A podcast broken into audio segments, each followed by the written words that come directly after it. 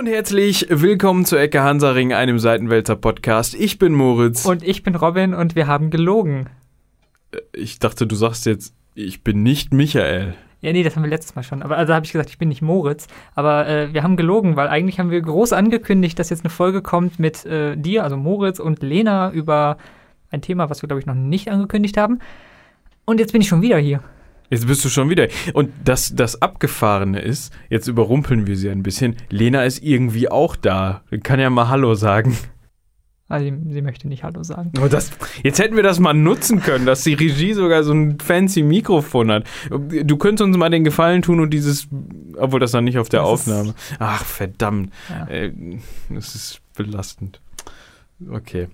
Ähm, egal. Ja, ihr, ihr habt gelogen. Also ich wasche meine Hände in Unschuld, weil ich Natürlich. war nicht dabei. Ähm, Immer. Ich hörte nur davon, dass das eine sehr, sehr lehrreiche und äh, gut gelungene Episode war, wovon ich Auf ausgegangen jeden bin. Fall. Äh, ich kann ja noch mal kurz sagen, worum es ging, damit du auch auf dem neuesten Stand bist. Es ging um äh, die Geschichte der Audioaufzeichnung. Also wenn ihr die letzte Folge noch mal nachhören wollt, äh, angefangen bei irgendwelchen Glaswalzen, auf die mit Schweineborsten Waveforms gezeichnet werden, bis hin zur modernen MP3 haben wir da eigentlich einen riesen Abklatsch äh, der gesamten Audioaufzeichnungsgeschichte einmal durchgenommen. Ist eine relativ lange Folge geworden. Also knappe zwei Stunden muss man da Zeit sich für nehmen. Aber ich glaube, dann lernt man auch ganz viel. Definitiv. Also ich hab, bin noch nicht ganz durch. Ich habe irgendwie so anderthalb Stunden oder so. Dann musste ich, äh, hatte ich die Tätigkeit unterbrochen, bei der ich das gehört hatte. Und dann, ähm, ja, muss ich nochmal nachholen. Aber das, was ich schon gehört habe, war sehr, sehr, sehr, sehr cool. Cool soll es heute weitergehen. Und zwar ist das ja so Tradition, wenn wir eine ähm, Vertretungsfolge machen. Urlaubsvertretungsfolge, obwohl Michi nicht im Urlaub ist. Da- Das ist, das ist sogar der Witz an der ganzen Sache. Ne? Der geht jetzt gerade fremd. Ja, der ist in, in einem Stream und leider ist der live. Was ein doofes Konzept ist, weil sonst könnte er ja hier sein und dann, ne? Ja, aber so. also wenn man mal drüber nachdenkt, zieht ja diese, diesen Live-Kladderadatsch ja eigentlich unserem hier vor. Ja. Also dem, dem Erfolg, erfolgreichsten Konzept Seitenwälzer. Format, nicht Konzept. Ja, da müssen wir nochmal schimpfen gehen. Ja, also äh, an dieser Stelle Shoutout äh, Richtung DN Dienstag vom Alex, wo Michi gerade hospitiert. Ja, als Gast dabei ist und äh, in einer spannenden Live-Session Dungeons and Dragons spielt.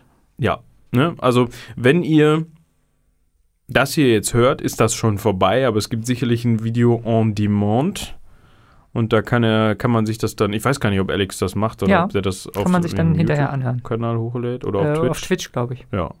Also wenn ihr Michi dann da mal erleben wollt, wie er sich da abseits ähm, von guten Regelwerken wie DSA die ins Dungeon, Dungeons and Dragons Lager rüber wechselt, dann geht mal zum Alex auf den Twitch-Kanal und äh, hört euch das an. Aber gut, wir haben schon viel zu lange rumgelabert. Das Intro oder der, der, der, das Eingangsgelabere ist schon viel zu lang.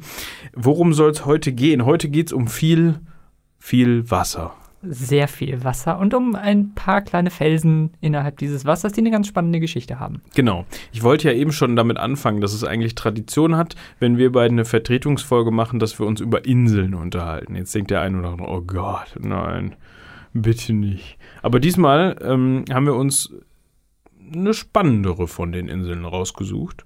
Die werden auch so langsam weniger, habe ich das Gefühl, die spannenden Inseln. Ich meine, es gibt noch Inseln genug, aber über Rügen will vielleicht keiner einen Podcast hören. Irgendwann gibt es den dann bestimmt auch mal. Wenn, wenn uns die Ideen ausgehen, genau. Genau. Ähm, aber heute kümmern wir uns um ähm, das Gebiet Mikronesien, das sogenannte Gebiet Mikronesien. Also von Mikro, nicht Mikro, Mikronesien, ne? Es wird mit I geschrieben, aber ich verbinde es eher mit der, mit der Maßeinheit. Mit der Größeneinheit. Ich weiß es nicht. Ähm, was ist Mikronesien? Mikronesien ist, das Gebiet Mikronesien ist ziemlich groß. Er erstreckt sich über mehrere tausend Quadratkilometer und befindet sich, grob gesagt, erstmal im Pazifik. Und ich würde sagen, um das groß einzukreisen, wenn man von der Ostküste Australiens einen Strich nach oben zieht, Und dann auf Höhe. Ja, so auf Höhe Philippinen ungefähr, Höhe, was dann noch Vietnam, bisschen über Indonesien, so da, da die Kante, südlich von Japan. Alles, was da irgendwie so im Pazifik ist. Ja. An, an Inseln, an Felsen, wie gesagt. Also vieles sind dann auch nicht bewohnbare, sehr, sehr kleine Inseln, Archipele, also Inselgruppen. Und äh, das Ganze liegt eben in Ozeanien. Da sagt vielleicht dem einen oder anderen eher mal was. Und besteht aus äh, über 2000 Inseln. Ja, also man darf sich natürlich nicht jetzt 2000 Inseln vorstellen im Sinne von Rügen. Ich weiß nicht, was ich mit Rügen habe, das ist so das Stichwort heute, ähm, sondern das sind natürlich dann auch teilweise einfach nur Felsen, also größere Felsen, wo dann mal drei Vögel drauf sitzen und nisten, so das wird dann als Insel mitgezählt oder irgendwelche ja, überspülten Sandbänke, Felsen, die halt, wo es halt nur ein Meter tief ist, die dann als äh, Archipel oder so mitgezählt werden. Ähm, interessant sind aber unter anderem, ähm, da kommen wir gleich drauf, die sogenannten Karolineninseln. Das ist eine Inselgruppe. Ähm, da wollen wir uns heute hauptsächlich aufhalten. Wir wollen aber vorher noch mal so ein bisschen drauf eingehen, was ist geschichtlich da überhaupt passiert in Mikronesien, bevor wir dann uns eine ganz spezielle Insel vornehmen. Ähm, also erstmal kann man sagen, besiedelt wurde das Ganze, hauptsächlich natürlich aus dem asiatischen Raum schon ziemlich lange, also vor ungefähr, ja, 3.000 bis 4.000 Jahren. Also so kann man mit diversen Methoden, also es gibt ja da, äh, mir entfällt der Name immer, jetzt fehlt der Archäologe. Dendrochronologie? Ja, da das mit den, mit den Bäumen? Ja, da war noch irgendwas mit Carbon. C14 oder? Ja, genau. Diese Methode, da kann man das anwenden und so kann man feststellen, okay, es muss ungefähr 3.000 bis 4.000 Jahre her sein, dass die ersten Menschen sich da angesiedelt haben. Wie gesagt, schon natürlich aus dem asiatischen Raum ähm, liegt nahe, also im wahrsten Sinn des Wortes liegt nahe, also vergleichsweise nahe. Ähm, was einen vielleicht an der Stelle überrascht, ist, dass die Kulturen, die dort vorgeherrscht haben, doch sehr unterschiedlich waren, beziehungsweise sich sehr unterschiedlich ausgeprägt haben. Also es ist jetzt nicht so, dass man sagen kann, okay, man hat da dieses Inselreich und da haben die alle dieselbe Sprache gesprochen, haben den, an denselben Gott geglaubt. Dafür liegt das auch einfach zu weit auseinander. Ähm, es gibt immer wieder Inselgruppen, beziehungsweise gab auch immer wieder Inselgruppen, die dann kulturell beziehungsweise herrschaftstechnisch unter einer Decke gesteckt haben, aber äh, die ähm, Karolineninseln hatten zum Beispiel nichts mit den Marshallinseln zu tun, weil das einfach auch eine Strecke war, die nicht mal ebenso überwunden werden konnte für regelmäßigen Kontakt oder so. Dafür war halt der Pazifik dazwischen und ja. Ja, gerade eben in puncto auch Navigation. Also das ist ja auch so eine Sache, wenn ich nicht so wirklich weiß, in welche Richtung ich rudern muss, im Zweifelsfall, um zur nächsten Insel zu kommen und zur nächsten und zur nächsten und zur nächsten. Die hatten ja jetzt nicht alle eine Taschenkarte dabei und wussten, ja, wo sie hin müssen. Deswegen äh, haben sich da auch einfach wahrscheinlich manche Völker, die auf diesen Inselgruppen gelebt haben, einfach nie kennengelernt im Laufe der Zeit.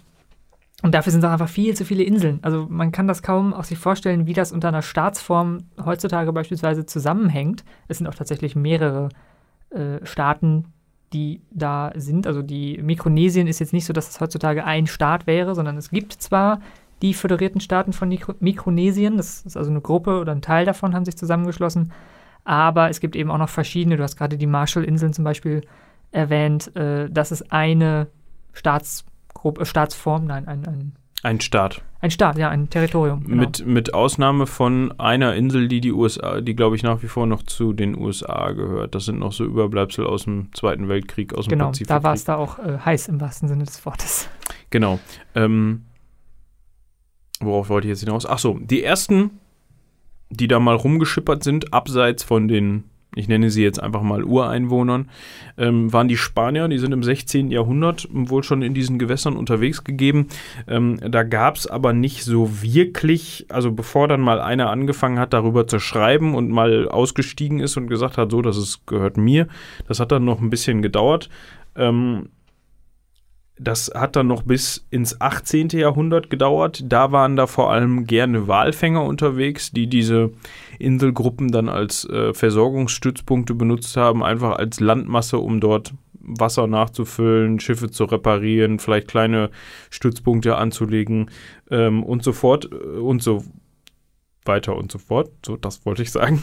Aber mit einer wirklichen territorialen Beanspruchung hatte das noch wenig zu tun in dem Moment. Das hat sich geändert, als Spanien dann angefangen hat, den westlichen Teil der Inseln, also in der Nähe der Philippinen, in Besitz zu nehmen. Ähm, hinzu kam unter anderem, dass Großbritannien 1892 erst, da hätte ich eigentlich mit gerechnet, dass das schon eher passiert ist, äh, die sogenannten Gilbert-Inseln in Besitz genommen hat. Und, das hat mich auch überrascht, Deutschland hat 1885, also noch vor Großbritannien, ähm, ein Pro Protektorat über die, haben wir eben schon drüber gesprochen, über die Marshallinseln errichtet. Äh, und auch 1888 über Nauru, ebenfalls ein Gebiet oder ist das eine einzelne Insel? Das ist ein äh, Inselstaat. Ah, okay. Leben etwa 10.000 Leute heute. Ähm, tatsächlich fand ich es auch interessant, dass Deutschland da relativ viele Kolonien hatte zu der Zeit. Beispielsweise auch die Karolinen und die Marianen äh, wurden von Deutschland 1899 von den Spaniern abgekauft. Da gab es eben einen ja, deutsch-spanischen Konflikt, in dessen Ergebnis Deutschland da dann Kolonien hatte. Äh, die bestanden äh, eben von 1899 bis 1914, also Beginn des Ersten Weltkrieges, und war eben Teil der ähm, deutschen Kolonialpolitik. Ja, äh, ich glaube, da gab es dann aber auch Konflikte mit den Japanern im Ersten Weltkrieg. Die haben dann relativ viel davon äh, erobert bzw. eingenommen. Genau. Ähm, war dann zeitlang unter äh, japanischer Herrschaft, hat sich dann aber nach dem Zweiten Weltkrieg geändert. Äh, und jetzt sind die teilweise eigenständig und teilweise gehören die halt zu diesem, ähm, ja, zu dem Staat Mikronesien, wenn man das so sagen kann. Und teilweise auch noch zu Australien oder Neuseeland. Also die wurden dann äh, in Teilen auch denen noch zugesprochen. Die liegen ja auch irgendwo da im Pazifik, ist zwar ein bisschen weiter in Teilen, aber da verlaufen ja auch die Staatsgrenzen, Staatsgrenzen teilweise wild durch irgendwelche Inselgruppen durch und so weiter. Ja, also in dem, im Zweiten Weltkrieg wurden die Inseln halt auch verstärkt von den USA benutzt, um ähm, ja, Bombenflüge auf Japan zu fliegen. Äh, bietet sich ja einfach an. Ja, weil es halt auf halbem Wege liegt, ne? So Genau. in etwa. Also es sind so eben so vorgelagerte Inseln. Sie haben da auch Kernwaffentests durchgeführt. War auch so ein beliebtes Ding der Amerikaner, irgendwelche Inseln zu nehmen. Und wenn da nur ein paar Leute drauf sind, dann tut man die woanders hin und dann. Ja, das haben die Russen ja in der, in der sibirischen Tundra und äh, am Nordpol ja auch, auch gerne gemacht. Ne? Diese eine, ich weiß vergessen, wie die Insel hieß, wo sie dann einfach mal die Urvölker äh, umgesiedelt haben und gesagt haben, "Nö, da würde ich jetzt nicht wohnen bleiben, das knallt nächste Woche, wollt ihr vielleicht mal gehen. Ähm, was aber eigentlich Fake News sind, also vor allem im Südpazifik, weil jeder weiß, eigentlich haben die Amerikaner gar keine Kernwaffentests gemacht, sondern die wollten eigentlich nur Godzilla töten. Ach so. Ja. Ah ja. Wer den, wer Godzilla gesehen hat, der weiß das. Das, das ist nur vorge, das war nur, also die haben das nur vorgeschoben, dass sie da Waffen testen. Aber war nur im neuen Godzilla, ne? Bei, Ja, den, bei den alten war es, glaube ich, irgendwie Strahlung. Also andere Strahlung. Ja, also in, und dann, da, die wussten zu dem Zeitpunkt halt einfach noch nicht, dass Godzilla Bock auf Strahlung hat und sich davon ernährt quasi. Dass dem Strahlung relativ egal ist. Aber also ihr habt es jetzt hier zum ersten Mal gehört. Nein, äh, man hat dann da halt rumgebombt, weil das war halt so das Gebiet, ähm, wo man das machen konnte, vor allem wenn als die Atombomben dann größer wurden und man sich gedacht hat, "Hä, so in Nevada, das ist auf Dauer auch scheiße. Hm, wo werfen wir die denn mal ab? Unter anderem finde ich sehr schade, ähm, äh, ist die Bikini-Insel, Bikini Atoll. das Bikini-Atoll verstrahlt worden. Es ist heute immer noch radioaktiv verstrahlt und man sollte sich da nicht hinbegeben. Ja, aber deshalb gibt es ja SpongeBob Schwammkopf. Also wenn wir schon hier bei äh, der Wahrheit sind, Ja, weil das ist ja Bikini Bottom. genau. Deshalb können die da alle reden. Genau. Aber ich finde das schade, dass, dass, dass diese Insel, die ja diesem sehr sommerlichen Kleidungsstück, diesen sommerlichen Kleidungsstücken ihren Namen verliehen hat, nicht von, von diesen bevölkert werden kann. Also, dass man nicht im Bikini nach Bikini fahren kann und sich da auf der Sonnenliege legen kann. Nee, nur im Strahlenschutzanzug. Das Ja, macht genau. nicht so viel Spaß. Also der, der, der Strahlenschutz-Bikini, der funktioniert nur bei Fantasy-MMOs oder so. Genau. Ja.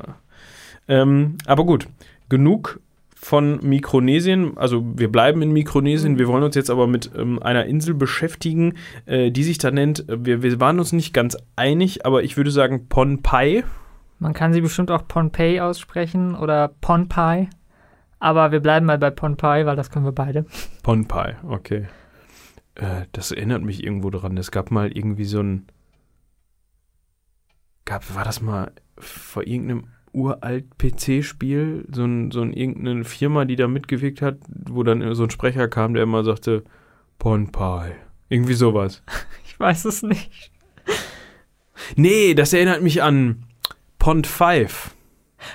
Ja, wir machen jetzt keine Werbung, aber ja. Ja, aber ich hab's fast eben schon. Ich finde, die könnten mich als Sprecher dafür eigentlich einstellen. War von gut dran, ne? Das, das, vor allem hier im Studio klingt das halt auch einfach geil. Ja, Also für alle, die es noch nicht mitbekommen haben, wir sind mal wieder äh, im Studio. im ominösen Studio. Deshalb klingen wir heute auch so, so schön und Und nah. ohr, ohrschmeichelnd. Genau. Ähm, Ja, aber wa- was ist denn jetzt dieses Ponpai?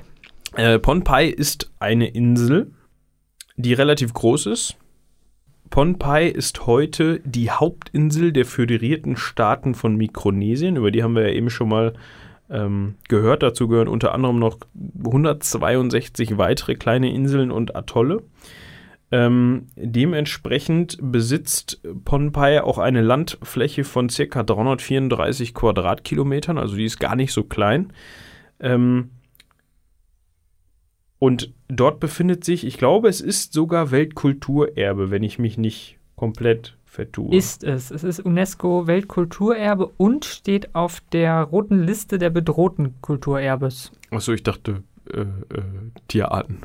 Nicht ganz. Nicht ganz. Nee, wir reden nicht von einer Tierart, wir reden von einer Stadt, genauer gesagt von einer Stadtruine, die den Namen trägt Nanmadol. Ähm, und zwar ist das eine. Das ist ähnlich wie Venedig. Also das Konzept von Venedig ist aufgegriffen worden. Es ist nicht aufgegriffen worden.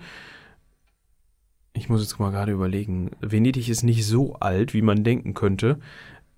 Ah, Ich glaube, Venedig ist älter als Nanmadol. Und zwar ist, ich glaube schon. Da haben wir letztens noch drüber gesprochen, dass die, ähm, dass die vor, dass Attila, Attila da äh, rumgefuhrwerkt hat in einer Stadt in Norditalien, die dann zerstört worden ist und die Leute dann in die, in die Bucht, in die heutige äh, venezianische Bucht gegangen sind und da dann Venedig gegründet haben. Das war er. Weil äh, diese, diese Stadt Nanmadol ähm, wurde so circa Ja, du hast recht. Also Venedig ist äh, schon aus der Völkerwanderungszeit ähm, entstanden, wie du gerade sagtest, wo sich eben Leute angesiedelt haben und ähm, war dann eben ab 540 ein Außenposten des Byzantinischen Reiches. Und damit sind wir gute 500 Jahre vor der Gründung bzw. Des Baus von Nanmadol. Und damit ist Venedig deutlich früher. Aber ähm, Nanmadol hatte so ein paar Eigenheiten, die Venedig nicht hat und die ganz praktisch gewesen wären für Venedig. Und da können wir, glaube ich, gleich noch mal ein bisschen drüber reden. Ja, also erstmal haben wir jetzt verstanden, okay, Nanmadol ist eine Art von Stadt, nicht wirklich eine Stadt, aber dazu kommen wir auch, wie gesagt, gleich noch, sondern das ist ein sehr aus, ähm, ein sehr großes Bauwerk, eine sehr große Anlage, äh, die auf dem Wasser gebaut worden ist. Also äh, Pohnpei hat halt die den Nachteil, wenn man da große Stadtanlagen oder große Anlagenbauten errichten möchte, dann geht das schlecht, weil die ist sehr felsig und sehr uneben. Da müsste man also schon einen gehörigen Aufwand für betreiben. Haben sie sich gedacht, oh, dann betreiben wir einfach noch mehr gehörigen Aufwand und bauen einfach mal uns hier Stelzen ins Wasser, also Blöcke aus Korallenstein und ähm, anderem Gestein, der auf der Insel vorhanden war, und bauen da unsere Häuser drauf, beziehungsweise unsere Bauwerke. Es waren nicht wirklich Häuser, also es war keine Stadt in dem Sinne, dass man da jetzt sehr viele Einwohner hatte, sondern das war mehr eine religiöse Kultstätte auf der einen Seite und eben Wohnort für religiöse wie auch äh, herrschaftliche Führungseliten. Also ähm, nicht herrschaftlich, weltlich. Also geistige und geistliche und religiöse, meine Güte, ist schwierig. Geistliche und weltliche Führungseliten, so. Also die Ausgewählten der Upper Class, die konnten da wohnen. Mhm.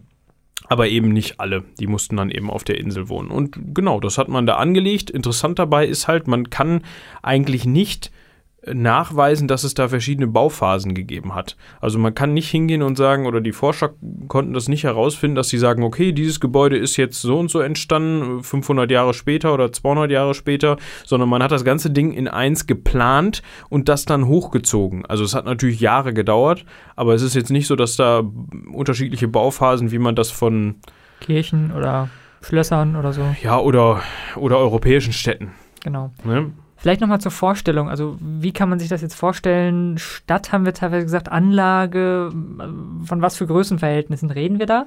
Also, du hast ja gerade schon erwähnt, das Ganze ist auf dem Wasser, also wirklich im Pazifik gebaut. Also, natürlich an einer Insel, also jetzt nicht mitten freistehend irgendwo, sondern äh, quasi in den Strandausläufern, da wo dann das Wasser vielleicht noch nicht so super tief ist. Da hat man Inseln aufgeschüttet. Äh, insgesamt sind es 92 künstlich hergestellte Inseln und haben da dann, weil natürlich so aufgeschütteter Sand im Zweifelsfall weggeschwemmt wird und so weiter, hat man da dann diese Säulen, von denen du gerade sprachst, mehrere tausend riesig große Tonnen schwere, also drei bis vier Tonnen äh, schwere ähm, Basaltsäulen reingestellt. Genau, Basalt und Korallenstein. Äh, genau, das Ganze ist auch auf einem Riff errichtet, also da war es wirklich nicht so tief, das Wasser. Ähm, und wir reden von einer Fläche, einer Gesamtfläche von etwa 80 Hektar.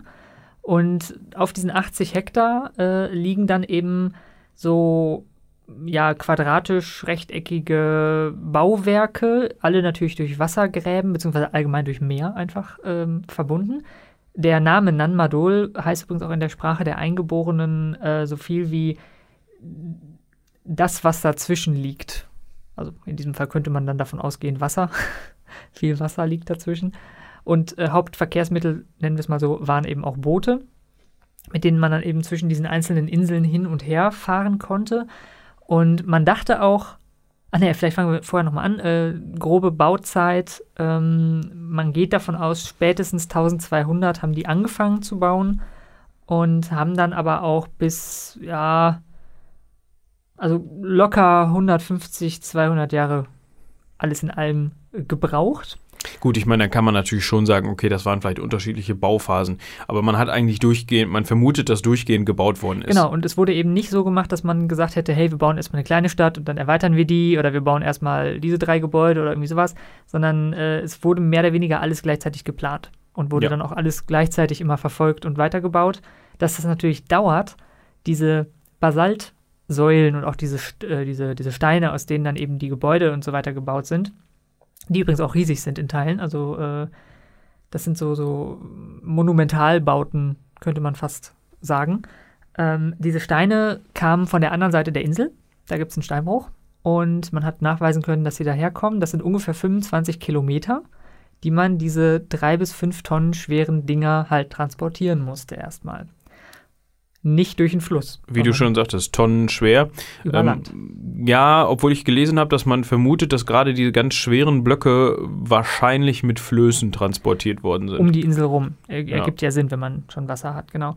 Und dann haben sie die eben zu Gebäuden aufgeschichtet und aufgeschichtet ist auch das richtige Wort, denn ähnlich wie beispielsweise bei den alten Ägyptern hatten die keinen Mörtel oder irgendwie sowas, sondern haben die einfach, ja, so wie es passt, äh, aneinander ge legt, aufeinander gelegt, haben das dann jeweils mit kleineren Steinen aufgefüllt und so weiter und so fort, ähm, sodass die ja eigentlich mehr oder weniger nur aufgestapelt sind, diese, diese Steine. Und haben dann äh, eben über mehrere Jahrhunderte, also 200 Jahre ungefähr, ein bisschen mehr, ähm, diese Stadt aus dem Boden gestampft. Und man dachte anfangs, dass es sich vielleicht um eine Art Festungsgeschichte äh, handeln könnte, ist davon aber recht schnell abgewichen, weil man eben sehen kann und auch aus Überlieferungen weiß, äh, es gibt so eine Art Mauer, die drumherum führt, aber die hat halt Löcher. Also die hat so relativ breite für Schiffe und Boote befahrbare ähm, Ein- und Ausgänge. Und man vermutet eben, dass sie eher wahrscheinlich dafür da war, zum einen das Gebiet zu begrenzen und zum anderen einfach den Wellengang äh, abzuschwächen. Weil äh, wir reden vom Pazifik, der hat ordentlich Wellengang, wenn er möchte und dass man eben in einer Stadt, die im Meer steht, nicht quasi immer äh, dann die Gebäude überflutet haben möchte und so weiter, baut man halt eine Mauer drumherum. Ja, und man muss dazu auch sagen, ähm, wir haben ja eben, also weil du sagst, die liegt im Meer. Das ist jetzt nicht, also wenn man nochmal den Vergleich zu Venedig zieht, Venedig liegt ja in einer Küstenregion. am Festland. Und Pohnpei liegt halt im Meer. So, ne, da sind zwar vielleicht noch ein paar andere kleine Inseln drumrum, aber das ist jetzt nicht so, dass da großartig äh, der Seegang gebrochen wird durch irgendwelche Landmassen, die in der Nähe sind oder äh, in der Bucht liegt, was ja auch nochmal schützt. Ähm, wir können noch mal so ein bisschen drauf zu sprechen kommen. Also wir haben jetzt viel über die Stadt selbst geredet. Die kann man sich auch wenn man möchte, heute noch angucken. Ein bisschen was ist davon noch da. Also das sind natürlich Ruinen, also diese Monumentalbauten sind noch zu erahnen, aber wie man sich das denken kann, gerade bei der Bauweise ist es schwierig, da ja, die Zeiten zu überdauern einfach.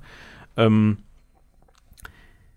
zumal da auch teilweise ganz schön Schindluder mitgetrieben worden ist, weil gerade ja in ich sage jetzt mal vorsichtig, 18., 19. Jahrhundert galt mal das Gerücht, dass die Spanier, hatte ich ja eben von berichtet, die als erstes in diesen Gebieten unterwegs waren, da einen Schatz versteckt haben und dass das mal eine spanische Festung gewesen ist, eine Sp spanische Piratenfestung und dass da ein Schatz versteckt ist. Und dann sind da halt viele hingefahren und haben da mal gebuddelt und Steine an die Seite geräumt und haben keinen Schatz gefunden. Ähm, Schade.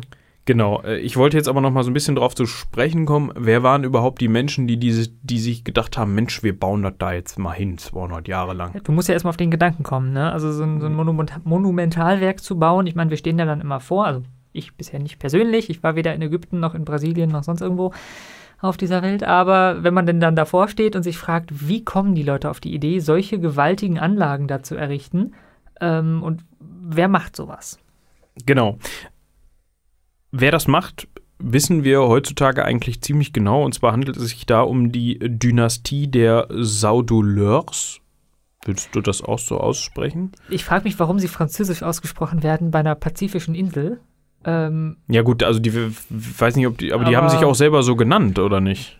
Du, keine Ahnung. Ähm, also im Grunde bedeutet ähm,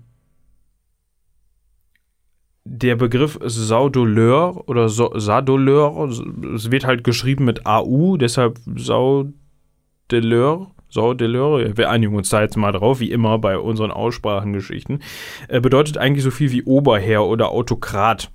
Ähm, wörtlich übersetzt Herr von Deleur, wenn man so möchte. Und das war eben ein, eine Dynastie, ein Herrschergeschlecht, was circa seit 500 nach Christus nicht nur Pohnpei besetzt hat, be äh, nicht besetzt, das hört sich immer gleich so an, als ob die da ankamen und alle anderen, also die haben sich halt durchgesetzt, so kann man es genau. viel besser sagen, ähm, und haben Stämme, die vorher auf der Insel angesiedelt waren und ja, mehr oder weniger auf sich selbst gestellt waren, ihr eigenes Herrschaftssystem, hört sich auch immer gleich so hochtrabend an, aber gestellt haben und die haben die halt vereint und haben eine Herrschaft über die ganze Insel ausüben können. Ich glaube, da waren auch noch ein paar Nachbarinseln dabei, aber Pohnpei, wie gesagt, ist ja heutzutage auch die, ähm, ja, die Hauptinsel äh, dieses Staatenverbundes beziehungsweise dieses Staates und ähm, so war das zu der Zeitpunkt, zu dem Zeitpunkt halt einfach auch. Ähm, und die haben sich das da hinsetzen lassen. Dann 500 Jahre später, beziehungsweise sogar 700 Jahre später. Ähm, man kann zu der Bevölkerung oder zu dem, ja, zu dem Leben sagen, dass das, dass die Herrschaftsstruktur eigentlich sehr knallhart in unterschiedliche Klassen eingeteilt war. Also wie eben schon gesagt, es gab halt eine klare Herrscherschicht, eine klare Oberschicht und dann ging das weiter runter. Das kann man auch gut daran sehen, wie die Leute bestattet worden sind. Also es gibt teilweise Gräberfunde innerhalb von äh, innerhalb ähm, Nanmadols. Nanmadols ne? ähm, aber es gibt halt auch Gräberfunde auf der Insel selbst, also auf Pohnpei selbst, die dann einfach äh, ja in der Erde bestattet worden sind.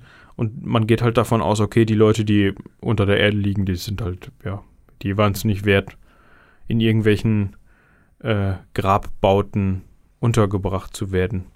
Äh, von denen es übrigens auch einige gibt und die auch zu den monumentalsten Bauwerken innerhalb äh, Nanmaduls gehören. Also wirklich, ja, nicht Gruften, aber einfach Bauwerke, die, die dieses Herrschergeschlecht ehren, quasi. Ja, und damit nähern wir uns auch schon dem äh, Zweck von dieser Stadt Nanmadol eigentlich an. Denn äh, Herrschergeschlecht Ehren ist das eine, also es war eben irgendwo ein, ein repräsentatives, eine repräsentative Vorstadt oder eine Stadt auf jeden Fall, die auf dieser Insel erbaut werden sollte, wo die reichen, Leuten sich, reichen Leute sich ein gutes Leben gemacht haben und wo circa 1000 Leute dauerhaft gewohnt haben äh, auf diesem Areal und was eben einerseits, wie du gerade sagtest, ein weltliches, also ein, ein ähm, herrschaftliches, auch so ein doofes Wort, wir bleiben aber weltlich, ein weltliches Zentrum war, aber dann eben auch ein religiöses Zentrum, denn es sind eben auch Tempelbauten beziehungsweise äh, so, so Grabstätten und so weiter, was man eben einem religiösen äh, Glaube und einem religiösen Verständnis irgendwo zuschreiben würde. Dieses Reich, dieses relativ große Reich, also dafür, dass es eben auf diesen Inseln lag, die sehr, sehr schwer zu kontrollieren waren, kann man sich vorstellen, was weiß ich, was der auf der anderen Insel treibt und so weiter, ähm, hat dann über ja, circa 400 Jahre Bestand gehabt, ein bisschen mehr, und ist dann aber um 1650 ja, zerfallen äh, auf eine Art. Man weiß gar nicht so genau, warum. Vermutet wird aber, dass äh, dieses Saudeleurs oder Saudeleurs oder wie auch immer man sie ausspricht, ähm, dass deren Macht in erster Linie wahrscheinlich auf einer Art von Religion beruht hat. Also dass die eben auch gleichzeitig nicht nur äh, weltliche Herrscher waren, sondern auch religiöse Herrscher. Und dass da sozusagen dann nach und nach durch verschiedene andere Stämme, durch verschiedene ähm, Leute quasi eine Art von Internationalisierung, wenn man so möchte, diese Religion irgendwo äh, zerfallen ist und dann eben auch die Macht dieses äh, Herrschaftsgeschlechts, äh, könnte man es nennen, äh, zerfallen ist. Es gibt da noch so eine, so eine Legende, ich habe jetzt gerade seinen Namen nicht parat, ähm, von einem Eroberer, der halt dieses Geschlecht quasi also der erst verbannt worden ist und dann mit 333, ich habe jetzt echt seinen Namen nicht parat. Ich habe gerade schon geguckt, ob ich den auf äh, Anhieb finde, aber äh, im Zweifel reichen wir das nach. Ähm, der dann mit verbannt worden ist und mit 333, genau 333 Kriegern wiedergekommen ist oder wiedergekehrt ist und dann ähm, äh, dieses Geschlecht gestürzt hat äh, und der auch in Nanmadol beigesetzt worden ist, beziehungsweise da eine Grabstätte hatte. Und ähm, ja. Äh, ich habe den Namen gefunden.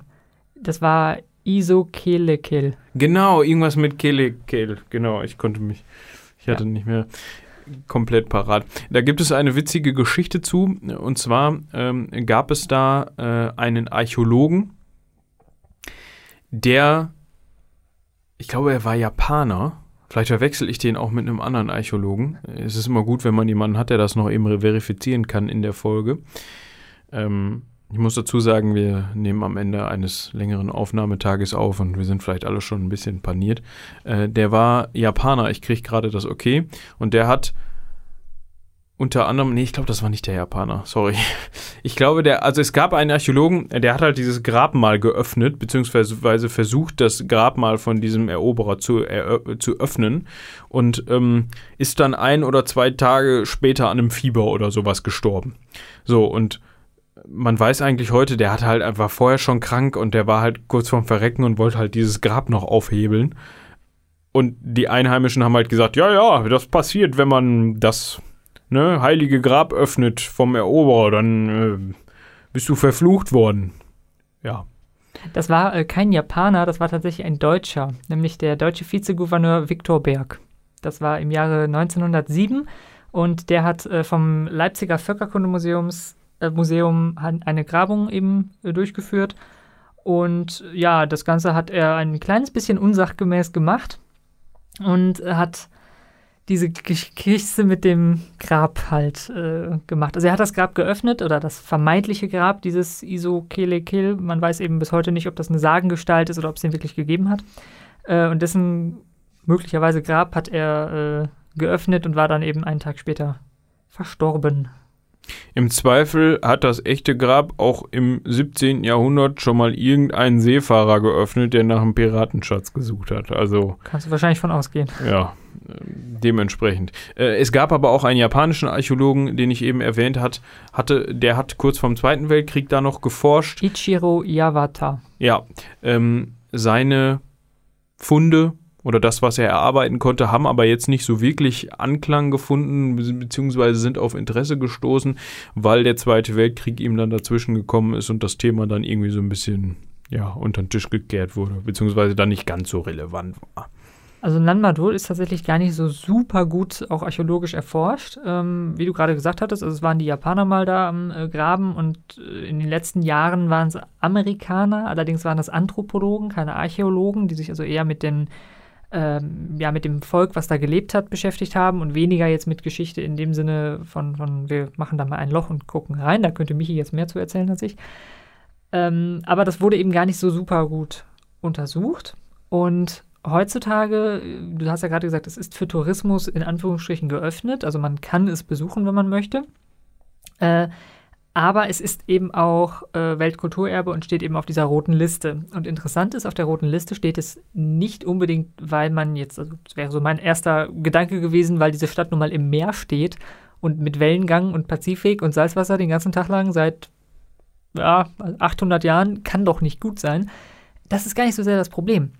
Das Problem, warum Nan Madol auf dieser Liste steht, sind Mangroven. Ja, das habe ich gelesen, weil die da ziemlich alles kaputt wachsen. Genau, Mangroven sind ja diese Bäume mit den ganz, ganz äh, ausladenden und sich verschlängelnden Wurzeln. Also die kennt man aus so Mangrovenwäldern in Südamerika. Jeder Indiana Jones-Film. Oder so, genau. Und das Problem sind eben diese Wurzeln, weil die nämlich äh, diese aufeinander geschichteten Steine da sich überall so rein wurzeln und damit diese Steine quasi sprengen und auseinanderdrücken mit der Zeit. Und man glaubt es nicht, aber so Bäume haben eine gewaltige Kraft und können eben solche Bauwerke dann ja wirklich knacken, könnte man fast sagen. Und ähm, die nach und nach einfach kaputt wachsen, überwuchern und kaputt wachsen. Und deswegen steht das Ganze auf der roten Liste. Und die, äh, der Bewuchs wird eben immer schlimmer. Was unter anderem damit zusammenhängt, dass man, um da Touristen auch durchzuführen, so Wege gebaut hat, die aber dummerweise das Wasser stauen. Und wenn Wasser sich staut an den Stellen, dann wachsen da eben Mangroven noch viel besser, weil es eben nicht diesen Meeres, äh, diesen, diesen äh, Wellengang gibt. Ja, und deswegen ist das Ganze gefährdet, also gefährdetes äh, Kulturgut. Ähm, Genau, aber noch haben wir diese Stadt und können uns die Ruinen theoretisch anschauen. Es wurden auch Untersuchungen gemacht mit äh, LIDAR-Messungen. Also vielleicht kennt der eine oder andere Radar und LIDAR ist etwas ähnliches. Kannst du wahrscheinlich jetzt besser erklären als ich. Nö. Also ich dachte jetzt da mal in einer alten Folge oder so. Also äh, LIDAR ist quasi äh, so eine Sache, dass halt ein, ein, eine Drohne beispielsweise so ein Messgerät dabei hat, was eben Pings auf die Erde sendet und die werden dann reflektiert. Und dann kann man hinterher hingehen und kann die äh, Bäume und den Bewuchs wegfiltern. Das wird ah, ganz okay. gerne auch in, mhm. in, Südamerika gemacht, um irgendwelche Maya- und Inka-Städten zu finden. Und zwar auf äh, nicht destruktive Weise. Genau, man geht halt nicht in den Regenwald und fällt mal alle Bäume, sondern man fliegt halt mit einem Flugzeug oder einer Drohne oben drüber und kann hinterher schauen, äh, je nachdem, wie eben dieses Signal reflektiert wird, ob vom Erdboden oder von Bäumen, kann man dann hinterher digital die Bäume wegmachen und was dann übrig bleibt, ist eine Ansicht von sämtlichen Bauwerken, die darunter sich verbergen könnten. Eine ziemlich coole Technik eigentlich.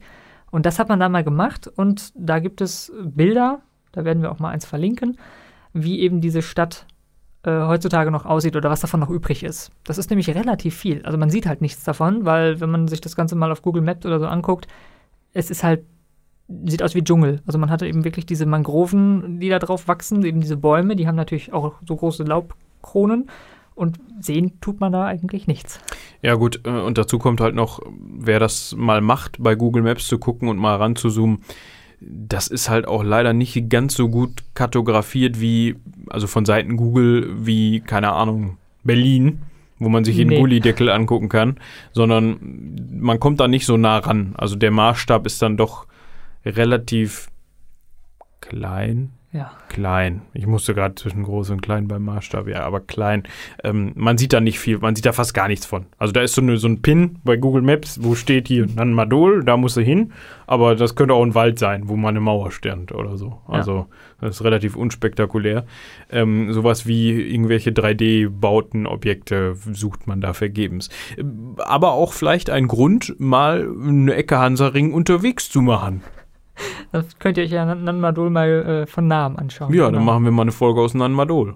Dann Aber machen wir, aber wenn wir, wenn wir mal das machen, wenn wir das mal machen, dann drehen wir da auch eine Doku oder so. Ich glaube auch. dann- Dann nicht ohne Bild. Wäre vielleicht was für meinen Abschlussfilm oder so. Ja, klar, fahren wir da mal hin. Ja, irgendwie, ich, irgendwie sowas will ich machen. Das muss ja was Großartiges werden. Auf jeden Fall wird es. Ja.